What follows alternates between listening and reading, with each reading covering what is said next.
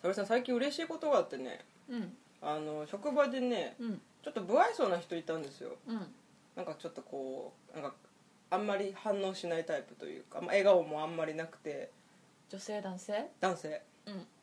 その人がねついにねうん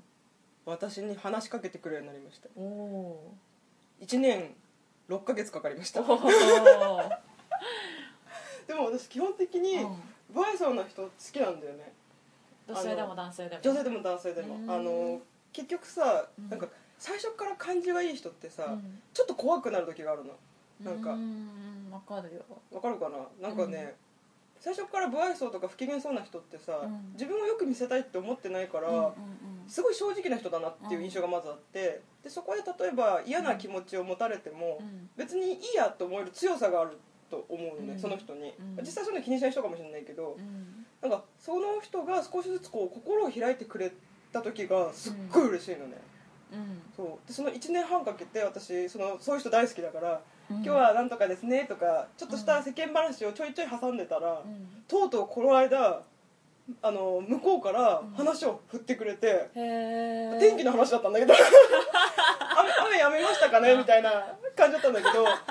でその人ねうん自分から話さないことで有名だったのうん周りにいた人がみんな「えっ!」ってなってうん「今話しかけたよね」みたいな空気になって、でもそういう態度出したら失礼だから、うん何でもないようなふりして、うんそうですねさっき雨上がったみたいですねってすごい流したんだけど、うんうん内心やっべやっべやっべやっべっていうへー感じで、うんでその人が帰った後にみんなで「うんね今話しかけたよね」みたいな、うん初めてじゃないこんなこと」って言われて「うんいや1年半で初めてです」ってなって、うんすっ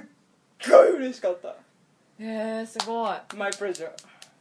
でもさ、うんなんか最初っからさ、うん感じのすごいいい人ってさ、うん自分をよく見せたいっていうのもあるけどさ、うんうん相手にさそうそうそう嫌な気分にさせたくないっていう優しさでもあるじゃんあるあるだから別に嫌いじゃないんだけど、うんなんか変な人好きだからさそういうことねそうなんかこの人全く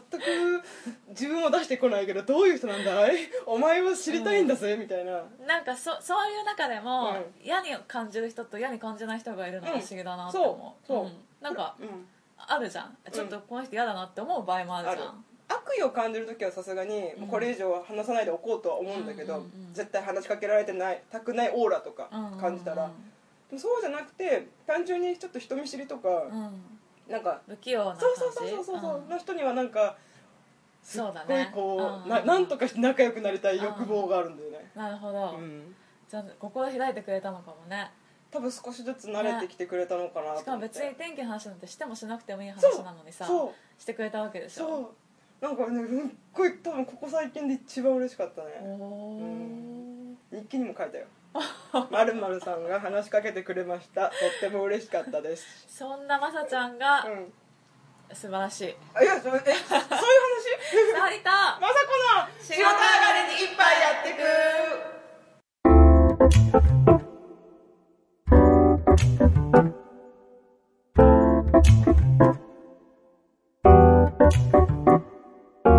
このポッドキャストでは飲めない2人が一杯やりながらグダグダしゃべるポッドキャストだよ乾乾杯バイバイバイバイバイバイあやばい飲むの忘れた沙織さんがなんか話したいことあるらしくてうんあるんだけどさ、うん多分今までで史上最高に食いつきが悪い話題、 おハードル下げてくパターンきたこれいやでも多分本当にそうだと思ういやいやそんなことないよえ絶対そうでしょだって私さっきちょっと聞いた時、うんうんめっちゃやっとかって感じだもんいやそだれぶはま前ださよちゃんだからだよあそう、うん、多分普通の人は超興味ない話なんだけど めっちゃハードル下げてくるじゃないいや私ね、うんでもせっかくねうこういうなんかポッドキャスト始めて、うアウトプットする場ができたわけだから、うんうんやっぱ自分の好きなこと話さないともったいないと思って、ん絶対その方がいい勇気を出して語らせていただこうと行こ思うい行まこしたううんえそれさんが今ね緊張した今一瞬ね 唇をグッて噛んだ なんか言おうとしたけどやっ ぱうってなったんでしょう今ねきっー、とバレたバレたお見せできないのが残念ですえっとですね、うんいきますどうぞ浅井健一展示会すいません拍手のタイミングを間違えましたすいませんあえっと、うん浅井健一ご存知ですかベンジーですはいはあなたは知ってますよい、うねん、あと有名なのは椎名林檎のうん「べそしたらベンジー私をグレッチでぶってうん」のベ有ンジ名ーでですすねね、そうそうそれが一番有名ですねうん、悲そしれいそれで伝わる人は結構いるかもしれないあとはこう世代的にブランキー結構流行ってたから、まあ、ブランキーの曲ちょっと聴いてたぐらいかなうん、それもまさちゃんだからだねあそうかね、 そあうのかね私は同世代とか、うん私よりも年上の人に、うんベンジーって言ってもうん伝わったことが少ない、ぶっちゃけいやもちろん好きな人もいるんだよ、うん結構私よりうん3個から5個ぐらいの上のうん男性は好きな人いる結構、うんうんうんでも女性とかう、ーんまあ私と同年代もしくはちょっと下とかになるともうし、うんみんなてか私の周りの人は知らなかっうんたのね、うんで、まあ、これ聞いてくれてる人が知ってるかどうかわかんないけど、うんまあ、とりあえず説明すると、お願いいたしフラますンキー・ジェット・シティというバンドうがん1990年代にいまして、2000年に解散したんですけれども、うんそれのボーカルとギターを担当してた人が浅井健一さんというんですね、うんで、えっと、何かの映画に出て出てたベンジーっていう登場人物に似てるってことからうんベンジーって呼ばれるようになって、うん別に自分で名乗ったわけじゃないんだけどあそうなんだそうそうそうそうへーでもうみんな通称ベンジーなのね、うんうんうんっていう人がいます、うでさっきも言ったけど、うん椎名林檎がうんベンジーのことがすごい好きでん「丸の内サディスティック」という曲の中にう「んベンジー」という単語を出して、それで知ってる若い世代もう少しいるかなっていう感じうんうんで2000年にそのバンドかつ、えー、と解散した後、シャーベッツだとか、うんうんうんうんユダとか、えー、とアジうコ、んえー、とソロ、うん浅井健一ザ・インターチェンジ・キルズとかうんさまざまなバンドをやってます、うんで全部でギターとボーカルを担当してて、うんまあ、作詞作曲とかもほほぼほぼこの人が手がけてるんですが、うんうん多分曲数にすると、うめちゃくちゃこの人、うん早くて曲作るの、んうんと思うもうめちゃくちゃ CD 出してて、うんで私好きになったの、そんなに昔からのファンじゃないから、正直この人のことを語るのも、うんちょっとおこがましいんですいけどやいやいやいやいや好きという気持ちがあれば同じですよ うん、ちょっと本当はそんな詳しくないんだけど、で CD も全部は持ってないの、うんうん追いつかないし、なんか結構1枚をさ、うん丁寧に聞くから、うんうんまだ全部に行ってなくて、うでもなんか多分日本でも本当屈指の、んえっと、曲が多い人、うんうんうんうんなのねうんうんでその人について語りたいんだけど、まあブランキー・ジェット・シティというバンドは、正直うん90年代にうんすっごい伝説的ロックバンドって言われてるんだけど、うんそんなに売れてたわけではないんだよね、うんっていうのもそんなに一般受けはしてなくて、当時の根っからのロックファンとかうん音楽ファンにはすごい評判よかってよくて人気あったんだけど、うんうん、ロキノン好きとかはさそうそう結構ロキノン好きとかは好きだよねそう音楽雑誌とか買って読むぐらい好きな人はうんうん結構好きなんだけうど、んうん一般的な、あの普通に音楽聴く人うんうんにはあんまり浸透してないよねなんかこうヒットチャートぐらいしか知らないような人たちうはんうんう多ん分そこまで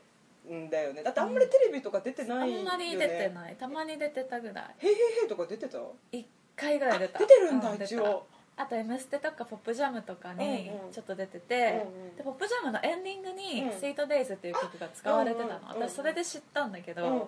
でも当時はなんか変な声の人って思って スインスインテイでしょたそうそうそうそ好うき好き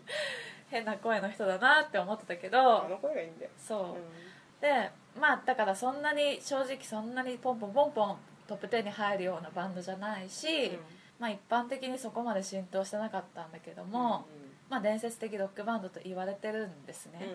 でその魅力はというと、うんいっぱいあるんだけど、うんまあ、一番はうんやっぱ音だと思う、うんうんうん音がもう超かっこいいの、うんうんで、まあ、ブランキーは3ピースバンドだったんだけど、うん本当に3人だけ、うんうんだから他の余分な音とか一切入れてなくてあれそうだったのそうだよ、すごいねなんか音が熱く聞こえるそう熱く聞こえるよね、うんうんまあ、CD だとところどころちょっと、うんあのギターをうんもう一本増やしてたりとかもするけど、うんうんまあ、ライブだともちろん増やしてないし、うんうんうんうん審査とかもほぼほぼ入れてないしそうだねそうだね、ううんんうん本当に3人だけの音なのねへえそここだわりだったのかねまあ、うん、まあ必要なかったんだと思うなんかねかっこいい必要なかったんだと思う一回4人にしたこともあるらしいの、うんそのデビューする前に、うんだけどだからギターが2人うんうんだけどもう1人のそのリードギターで入った人が、なんかやることがなさすぎてやめてっちゃったんだって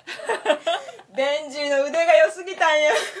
なんかそのリードもソロも、うんうんその歌ってる時もうん全部1人でやっちゃうから、そうだねそうもういらないって思ってやめてっちゃったらしくて分かったベンジーいろんなことできすぎるんだそあーそれダメだわう歌は正直そんなに上手なわけではないんだけど、まあ味があるけどね、うんうんそうそうまあギターに関して私はちょっと一番好きなのうんね、で、まあ、音がとにかくかっこよくてすごいんだけど、音に関してはうん口で説明しても分かんないから、そうだねもうここでは説明しませんそう今回は、ベンジの歌詞の世界について皆さんをうんお冒険の旅に連れて行きたいと思います Have a nice trip! さあどの歌詞をあげるんだい、えっとね、まあ簡単に言いますと、うんベンジの歌詞から生き方を学ぼうという講座なんですけれどもおおー意外と熱いはい皆さんついてきてくださいね先生はい先生ペンと紙持ちましたペンと紙の準備はいいですかどうぞえー、まずですね、うん本当に書くんか書いく、よ書く よ私メモマメモマだから基本的にまあ、メモすると落ち着くよねそうそうそうえっとまずですねベンジのうん歌詞の特徴っていうのはいくつかあるんですけれども、特に初期の頃っていうのは、まあこれ共通して、うんえっと、アメリカの風景ああが風景を連想させるようなうんうん歌詞が多いです、巻いてたよねうんなんかアメリカの地名だとか、アメ車の名前とうんか、うんあとはその登場人物のうん名前が外国の人の名前だったうんうんうんうんうりんアメリカ人っぽいとか、まあ、そういうのでアメリカの風景を連想させます、うんうんであその前に前提として、うんブランキー・ジェット・シティっていうのがあって、うんそのベンジーの歌詞の世界観は、うんうんうんブランキー・ジェブランキーっていう人がうん市長を治める街で起こってる出来事を歌詞にしてるの、そうだったのそうそだったのあコンセプト結構ガッチガチうだがったのねがっちり決まってて、へーそうそうそうだからブランキー・ジェット・シティっていううんうんうんバンドなんですよ、へえでしかも、うん結構登場人物もん何回も出てくるの、と普通になんかあのーなんだっけあの人手塚治虫でいうスターシステムみたいな感じでそうそうそう別の作品にも出てくるみたいなそうそうそう、へー本当そう面白い結構なんか「あまたサリーだ」とかまたサリーだそう「またサリー出てきた」とか「またジョンだ」とかうんうん結構同じ人が出てきたりするわけよへでえベンチで絵も描くのうんねうんイラストがうまいことでも有名であのスタンプでいやあのねあのスタンプしか見てないからあれだけどめちゃくちゃうま いよあのスタンプでちょっと見せたいちょっと見せていいあ見たい見たい持ってきて持ってきてあのねうんこれファンクラブの解放だけどあ今沙織さんがファンクラブの開放持ってきていますベンジーのスタンプ皆さん検索してぜひ見てくださいめっちゃシュールやからいやうまいっていうか味がある絵なんだけどね、まあ私は好きだけどね、うんあの味のある絵好きえガチで描いたこれすうごいまっちょっと待ってえこれ全部自分でえへそうだよあだから、えっと、絵本もいっぱい出してるし、えしょえっと、画廊っていうか、うんその画廊えっ、と絵展の示会展みた示いな会とかもいっぱいやってるのうん才能ありすぎじゃないめっちゃ才能あるでしょ、ね神様二物以上与えすぎじゃ ないあ古典だ古典あそこ古展典だ古典だそうとかもいっぱいやっててめっちゃうまい人なんですよ、うんうんうんでこの絵も、うんそのブランキー・ジェット・シティの中の絵を描いたりとかもしてそうなんだ結構その登場人物も出てきたりするのえー、結構コンセプトにガッチガチに固めるタイプの人だったんだねあのねそんなにねガチガチに固めてるわけではないっぽいんだけど、統一感を持たせるためなんかそもそも自分の中にあったんだろうねそういうあー世界みたいのがなるほどそこの絵好き、えっ、となんか金髪のお嬢さんが水色のドレス着てスケーティングしてる絵がそうそうすそごいう可愛いこのフレッドスーザンっていう解放なんだけど、うんこのフレッドとスーザンっていう人も出てくる週単によくやっぱ好きだわ私ベンジンのこ いいとでしょ、うんいいあのなんかねそれだけで好きになれるわいいそうそう自分の世界をちゃんと持ってる人だねきちんそとうでなんか昔はそうなんか地図とかも結構書いてて、うんその街のね、うんそうっていう世界観がまずあるんですよああいいねこれそう、うんそれでえっとどこまで行ったっけえっとせ歌詞歌詞の、えっとあそうそうそ人う物がでいっぱい出てくるよってとこそうでそうそう、んで、えっと、特に初期に関しては、うんその中でうも、ん映画でいうと、うんアメリカンニューシネマ的な世界観なのうんうんだから要は、えっと、ちょっと乱暴というか、うんまあ、若いし、うんエネルギーをめっちゃあったんだと思うんだけど、うんうんえっと、反抗する若者とか、うんビートニック的なうんうんうんうん感じ、うんうん反抗心とか自分のこう、まあ、そういう 感じ、うんうんうんうんが結構強かったんだけど、だんだんだんだんもう少し、えっと、反抗とかうん暴力的な表現とかが減っていったかな、うんうんうん減っていって柔らかいうんうん表現が多くなってったの年とともに、うんうんで今もうなんか根本はあんまり変わってないんだけど、うんうんまあ、あんまり暴力的な表現とかはほとんどなくなってるのね、今はうんでどこの時代の歌詞も私は好きなんだけど、中でも、うん一番私がうんベンジーの書く詩の中で、うん好きなパターンっていうのがあって、うんうんそれが多分ベンジーの生きてる、生きる、なんていうの目目目標じゃないや指針っていうか、うんうんうんもっととかモットー、うんモットーになってるものだと思うんだけど、それが夢を見ることなのねはあかっこいいねかっこいいいや多分だよ、うんうん私が思うにだけど、うんうん多分そうなんじゃないかなって思ってて、ごめんこれ本当勝手な解釈だから好きな人いたら本当ムカつくかもしれないけど、うんいやいやいやみんなそういうの多分考えるよちゃんとそうだよねそうで特に私がこの歌詞が一番ベンチという人を表してるんじゃないかなって思う曲があるんだけうんど、うんそれがアジコっていう、えっと、ウアをボーカルにしたバンドで作った時のうん「美しいこと」っていう歌なのうんうんね、うんで「美しいこと」っていう歌の歌詞を、うんこれ歌詞言っちゃまずいじ言いなさいゃあサビだけうんちょっと朗読させていただきますお願いいたします僕には見える美しいことがどんなに弱くても美しくなれる素直な心で生きていくのさどんなに傷ついても素直な心でっていうサビなの素敵ねで超単純なんだけどこうやって聞くと、でもなんかこれ自体がもうこの人のモットーなんじゃないかなって思ってて、あとは「夢見るストロベリー」っていうねうんうんシャーベッツで出てる曲もあるんだけうど、んそれでも言ってるんだけど、うん僕は思う大切なのは夢見ること自分が行きたい世界を夢見ることっていう一節があるのうんでこの人が夢見るっていう時っうて、ん人なんか将来の目標とかなりたいものっていうんじゃなくて、自分の好きな世界をイメージするっていうことなのうんうんうんで、えっと、そういう自分の中で自分の世界を持ってだからそのブラキジェットシティみたいなね、うんうんそういう世界を持って美しいと思うこととか、好きなことをのイメージを常に持ってることがうんうん一番大事だうんっていうふうに考えてるんじゃないかなって思って私もそれすっごい共感するのうんうんうんだからあのー美しいことをうん自分の中にストックするためにうん映画も見てるような気がしてるのねつながるのねそうそううだからなんだろうね美しいこととか好きなことんうんをなんかみんなストックしてこうよっうんうんうんて思ってますうーんあと私ベンジーに関してさ、んあの今の話聞いててというのとあと今までで前もちょっと喋ったけどさ、うん私ねベンジーファンファンなんだよね、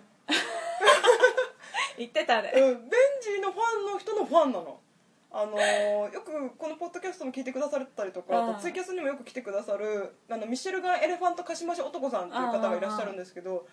あのその人もベンジー好きでねあーよくコメントしてくれるんだけど、うんあのねベンジー好きの人ってう面ん白いのよ、面白いよね面白いなんかねえー、とななんこう表現が難しいんだけどあの単純にこう笑える意味での面白いっていうのとあと人間的魅力がちょっと垣間見えるっていうか好あ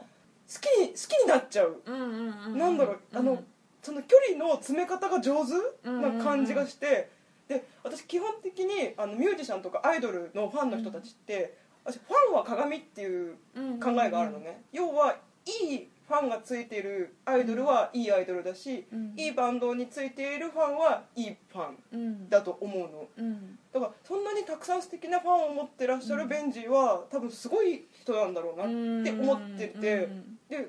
沙織さんも面白いしで沙織さんがよくほらベンジーのライブ行ってさ、うんいろんな人と交流してみたいな話聞くじゃん、でそこの話もすごい面白くて、うんなんかそんな愉快な人たちが日本にいるんだって いうか、なんかアメリカンな感じのうんノリを持った人たちノリいいんだが、そようねそうそうそうだ、うノんリがいい人たちうんノが,、リがいいそう多くてそのあのミシェル・ガウエルさんと鹿島翔太子さんもすごいノリが良くて、うんなんかそのノリがなんか他の人にもっと伝播していけばいいのにって思う、うんうんうんなんかみんなベ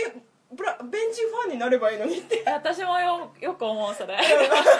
って思ってくれて本当ありがとうなんかね、うん見た目は結構普通の人が多いんだけど、うんうんノリがいいかもそんだから多分多分ベンチが言うその夢を見ることとうんかうんうん美しいものをストックしていくみたいなのを、うん多分皆さんそれぞれ実行されてて、うん自分をきちんと持ってるから、うん人に対しても優しくなれたりとか、うんこうコミュニティコミュニケーションが良かったりとか、うんノリがいいことができる人たちなんだろうなって、うん思ったそうかもしれないねなんわ普通のかんないけほらど人気バンドのファンってさ、うんなんか独占欲が出る出てくる時あるじゃん、うんあの例えばベンジーのことが一番好きなのは私だみたいな気持ちになって、うんいやその解釈ないからとかさ、うんうんライブにそんなことしていいと思ってるなみたいな変に仕切りたがるやつとかいるじゃん、うんでもなんかかさあ沢さんが話す聞く内容でも感じるに、なんかみんなでわ「ウエ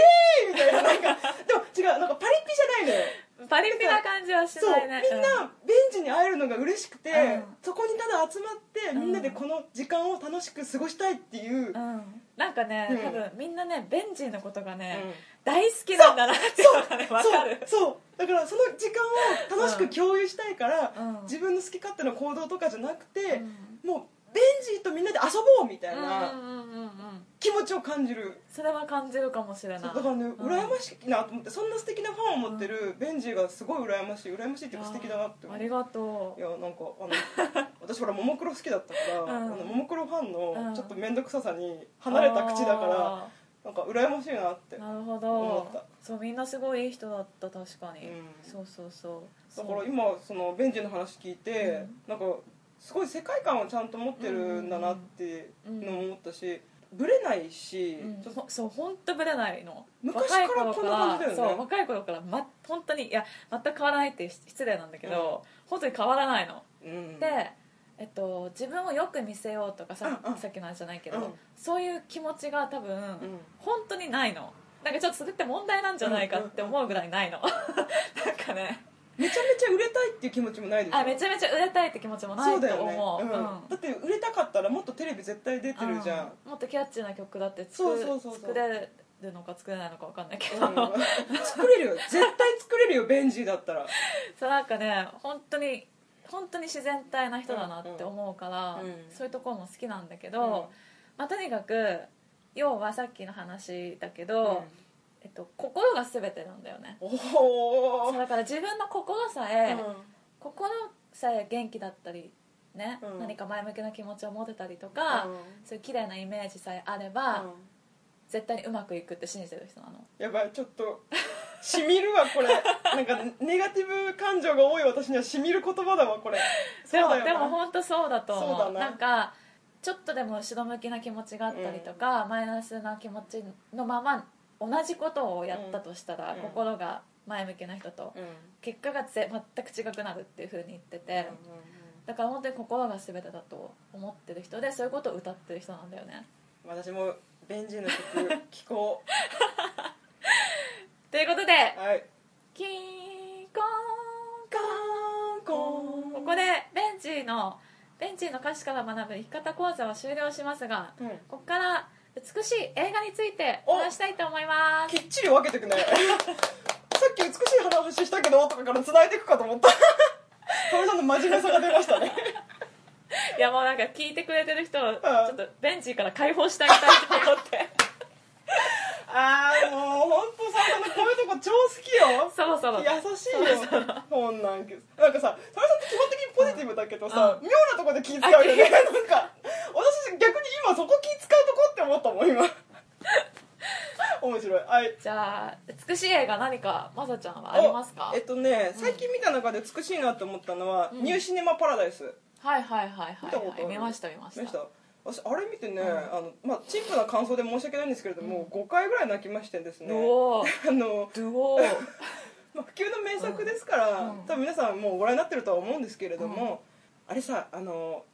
映写技師の話じゃん、うんで私昔映画館で働いててえー、と売店の担当だったんだけど、うんえっと、売店とチケット売り場の人と,、うんえっと映写技師と、うんっていうふうに分かれててああとあれ、えっと、場内案内ってこう4つのパートに分かれてたんだけど、映写技師の人って、うんもう本当に選ばれし人たちの集まりだったのええなぜかというとね,、うんあのね時間に常に追われてて、うんで正確な動きを、うんでしかももし何かアクシデントがあった時に、うん冷静に対処ができる人、うんだから基本的に感情の起伏がそこまでぶれず、うん落ち着いていて、うん性的なあ性的性的じゃない 性的適正な性性的な思考が異常な人適正な判断が下せる人、うん適正な判断が下せる人だから結構みんなやっぱ映画が好きで働きに来てるから、うん映写技師担当やりたいですって人がめっちゃ多かったのえでもさ、もうデジタルの時代でしょ違うんですよ私が働いた時はまだフィルムだったの、あそうなんそうだそうなのごめんね古い話であ そんなにそうそうそうそう,、へーそう今はもうすぐ再生ボタンだけだよねそうその時はまだねちゃんとフィルムだったんへですよそうでみえんなやっぱり映画好きだからやりたいって人が多かったの、うんうんうんでもどれだけやりたい人がいても、うん上司がね、うん適性を見て、うんその人に適性がなかったらやらせなかったし逆に希望を出してないのにお前適性があるからやれっていうパターンもあったのへで私は絶対なれないってもう思ってたから、うん希望すら出さなかったんだけえど、あのーまあだ私のちょっと仲良くしてた人がね、うんそれに選ばれてうんおでそれをやってたんだけど、ううんあのねそこにいるその映写技師チームの人たちって本当に面白くて、うんそ人間的に面白くて、うんですごいいい人たちが多くて、うんでしかもそれこそその美しい人じゃないけどその世界観がきちんとしてるというか、うん自分の世界をちゃんと持ってる人たちが多かったの、うんなんか人の感想とかに左右されなかったりとうかんう、んわすごい憧れてたっていうのと、えーこの主人公の男の子と。うん入試ごめんね今だいぶ遠回りした けど入試ね、まあ、パラダイスの主人公とすごい感情移入して見てて、そっかそっかそうそうそうだから電車技師をちょっと尊敬する話だもんねそうそうそうそう、うんでずっと見ててやり方も覚えちゃって、うん最終的にこう引き継ぐっていううん役,、だからすごい感情移入しやすかったし、うんあとその初めのその映写技師の男の人すいません役名がどんどん私も分かんないなごめんねおじおじおじさんおじさんがやってんだけどさ、あのみんなが映画を、ま、待ちに待ってて「マット映画見たい映画見せてくれ」ってこう、うんでももう時間だし閉めるから帰れみたいな感じで帰らされるんだけど「まだ見たい見せてくれアルフレードだアルフレードだ」ア小ルフレ泉さードんアルフレード、って時にアルフレードが「油かたぶら」って言って、うんその映写の機械をふーって壁にうん街の壁に映して、うん街の壁をスクリーンにしてうんああ見やってせるシたねーンがそう、んんんあって私あそこで号泣して、うんこんこんな魔法みたいな、うん素敵なことが起きるの もうねなんかわいいまさちゃんかわいいすっごい、うんなんか人にこう求められて、それに応えたいっていう気持ちでちゃんと応えてかつ、うんその後ちょっと悲しい話になってきちゃうんだけど、うんうんそれをこう自分の身を危険にさらしてまでうん行動したっていうところとか、うんやっぱ映写技師やる人ってかっこいいなってなんかプライドとかちゃんと持ってるからできるんだろうなって、うんで終わり方も美しいしその音楽も好きだよねあの曲いいよねね大好きそのアルフレードと有名のですそう交流とかも好きだしうんこれラスト言いたくないからあれだけどラスト覚えてるあれえっ、とねアルフレードから、うんあのもらうのようんうんフィルムをでそのフィルムをかけて終わるっていうシーンなんだけどその内容覚えてそうるだっ覚えてないかけうん覚えてないこれ結末は言わないっていう方針だから言わなくていいかあいあやカットするか言いたければあいたいい言っていいかじゃあすいませんネタバレしますははいえっ、とそのアルフレードが亡くなった後に、うん主人公にフィルムをねうんあプレゼントというか遺品としてプレゼントするんだけど、うんえっとあの時代って、うんえっと教会で映画をかけてたから、うんちょっとこう性的なシーンがねここで性的がかかって くるね性的なシーンがうんカットしなきゃいけなかったのうんキスシーンは全部カットしてたのよ、うんでそのああそうだそうそうだ思い出したカットししたキスシーンうんをちゃんとアルフレードは撮ってて、うんそれを全部つないでくれて、プレゼントしてくれたのでそう最だ後そうそだうそうだ最後全部ある有名名作映画のキスシーンがブワーってラッシュで終わるのそうだそうそうそうそうそうってしたよね今も鳥肌立ってるけ ど いやこんなに美しい映画ってあるんだって、うんはなうんうんうんうん思いましたねうんでえっともともと小さい町だったから、うんその主人公も「お前はこんなとこでいる男じゃない、うんえっと外に出てもっとチャレンジしてみろ」みたいな感じで言われて外出てくんだけど、まあ、結局その別の町で結構有名なあれは映画監督なのかな映画プロデューサーなのかな、まあ、要は映画関係のなんか偉い職に就いたんだけどその自分の映写室みたいなところでそれを見て見て、うんこうふふって笑いながらそのキスシーンのラッシュを見て終わるっていうのがね、なんかねセリフも何もないのに、うんあこんなに感情って揺さぶられるんだって、思思ったねく長くなってごめんね、さあおさんの美しい映画どうぞ なんで古畑さんですかどうんどうぞ私はね、うんどっちかというと、う映像の美しさの方にうちょっとあれを置いてんいいねそれでいて、うんえっと、映像が美しい人って結構いっぱいいるんですけど、うんうん例えばだけどキューブリックは、うんうんまあ、美しいというか一つ一つのシーンが、うんシーンを切り取ってポスターにしてもいいぐらい、うんうん全部のシーンが決まってると思うの、うんうんあとテレンス・マッケーっていう人は、うん自然美を撮るのがすっごいうんうん上手な監督さんで「んツリー・オブ・ライフ」とか、うん天国の日々」とか、うんうん有名な作品いっぱいあるんだけど、うんでもあとなんだろう「落下の王国」とかうんいろいろ映像が綺麗な作品っていっぱいあるんだけど、うんうんうんちょっと芸術的すぎてうん内容が分かりづらかったうんうんり、あのちょっと物悲しかったりするのが多いから、うんうんそういうの省いて、うんうん映像が綺麗なおかつ内容も明るいものに絞りました、おー絞ってく絞ってくそう明るく生きるっていうテーマで、うんうえっんと1つ目どうぞパリ・テキサスおパレ的あでもこれちょっと物悲しいわ ごめんおっとごめんおっちょっと物悲しいかもしれないけど、うんとにかくこれは映像が美しいです、とうんうんうんでベム・ベンダースっていう人が監督なんだけど、うん何が美しいって、光のうんうんえなんだろうな光の感じがすごい美しいのこう高原の濃淡とかなんかね最初ね、砂漠っぽいところから始まるんだけど、パリテキサステキサスのパリっていう、なんか地名があるらしくて、うんうんそこの地名の名前なんだけど、うん多分テキサスのちょっと砂漠っぽいところから始まってて、空と砂漠のコントラストとか、うんあとはなんか室内に入った時うんに、へ照明がうんなんか緑っぽかったりするの、えカラーだよねカラーカラうんー緑っぽかったりして、うんちょっと不思議なうね、んなんかコントラストの映画なのね、へえ面白いそうでナターシャ・キンスキーっていうう有名な女優さんが出てるんだけど、うんその人も超綺麗なの、うんでなんかもうとにかく色味と、その人が着てうるんピンクのセーターとか、うんブロンドで、おかっぱで、うんピンクのセーターを着て出てうくるんだけど、んその色味のコントラストとか、うんうんとにかく映像が超美しいの、うんこれは結構綺麗だなと思った映画で、次いっちゃいますどうぞサクサとクママの残したラブソングああれこれトップ10に入れようか入れまいかみたいなそうでも結局ね入れ入れられなかったんだけそどうだよねスカーレット・ヨハンソンとジョ,、うんジョン・トラボルタそうだよねがダブル主演うんなんだけうど、んうんえっとね、場所はねちょっと忘れちゃったんだけどアメリカの田舎町が舞台で、えっとジョン・トラボルタと、もう一人男の人が同居してるんだけど、うん別にホモとかじゃなくて、うん同居してて、うんで2人とも飲んだくれでどうしようもないの、うんうんそこにスカーレット・ヨハンさんがある事情でやってきて、二2人の生活をうん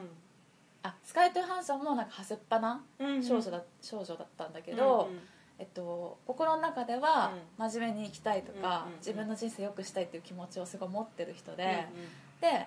だけどその行った先は飲んだくれたちだったわんけうんよ、うんうんだけどその2人をスカーレット・ヨハンソンがどんどんどんどん変えていくうん彼女が変えていくというよりかは、うんなんかみんなのなんかその調和がうん3人が3人ともうんだんだん変わっていくっていう感じなんだけうんどうんうんで舞台がとにかくいいの、なんか田舎でうんうん自然がいっぱいあって、でそこで庭みたいなところでよくジョン・トラボルタがギターを弾いてうんうん近所の人がみんな集まってきて、なんか、かお酒飲んだり、うんお茶したりしながら、う歌ったりしてんの、うんうん、わあこういう生活したいって思って、うんいいねいいねでその人たちが住んでる家も、うんなんか自分たちで最初ボロボロだったんだけど、うんペンキとか塗り替えて、うんうんうんどんどん綺麗にしていくのね、うでそこがえっと、壁の色とかが水色とかなの、うんうんうんうんそれを見てからずっと水色の壁に憧れてて、うんうんうんうんいつかやりたいなって思ってんだけどああいいねで次、はいサックサクやえーバグダッドカフェおお来たバグダッドカフェ疑似家族というか、そうそうこれはねさっきバグダッドってイラクのバグダバグダッドって言ったけど違うっぽくてあそうなのなんかアメリカにもあるっぽいんだけああどそうなの なんかそこが舞台なんだけど、うんこれも砂漠でから始ま砂るのね漠好きね砂漠好き だねマットママッックスドとマッかクねスとかねそう砂漠って綺麗じゃない、まあ確かにそうでなんかそこにある夫婦がやってくるんだけど、うん車が途中で壊れうんて、でなんか旦那さんと奥さんすごい険悪で、なんか別れちゃうのかななんか捨てられたかなんかで奥さんが、うんうんでなんかスーツケース1個を引きずってその砂漠をさまようとこから始まるの、うんうんでその奥さんが、マツコ・デラックスみたいなのうんちょっと似ててうんうんうん太ってて、うん顔とかも似てて、うんで「コーリング・ユー」っていう有名なさ、うん曲多分聴けばわかると思うんだけど、うんうんうんそれが流れるんだけど、うんオープニングで、でそこでさまよってる時に見つけたガソリンスタンドと併設されてるカフェみたいな、うんうんうんうん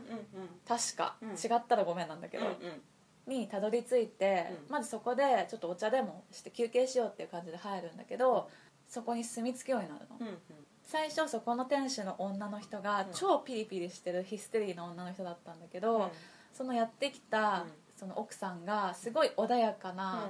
ゆったりした人なのね、だんだんその人のそういうところに影響されて、どんどんその人も丸くなっていくのよ性格が、でだんだん最初赤の他人だったんだけど、あ違う違うモーテルなんだ、うんうんうんうんうんモーテルでお客お客さんとして泊まるんだあよね、うんうんうんそうだけどずっといるうちにうん家族みたいになってきて、これといった何かがあるわけじゃないんだけど、徐々に徐々にこう2人の心が触れ合っていく感じがうんうんすごい感動的なの、うんそれでいて映像も絵画のように美しいの、うんもうこれ見てほしいこれドイツ映画だったんだよねねさっき調べたらねそうそうそうそうびっくりしたアメリカ映画だと思ってたね西ドイツ映画でしたねおあまだあるんだけど、うんじゃあもういいっす今日はあこの後2軒目で話せばいいんじゃないそうだねんじじゃゃああおいしそう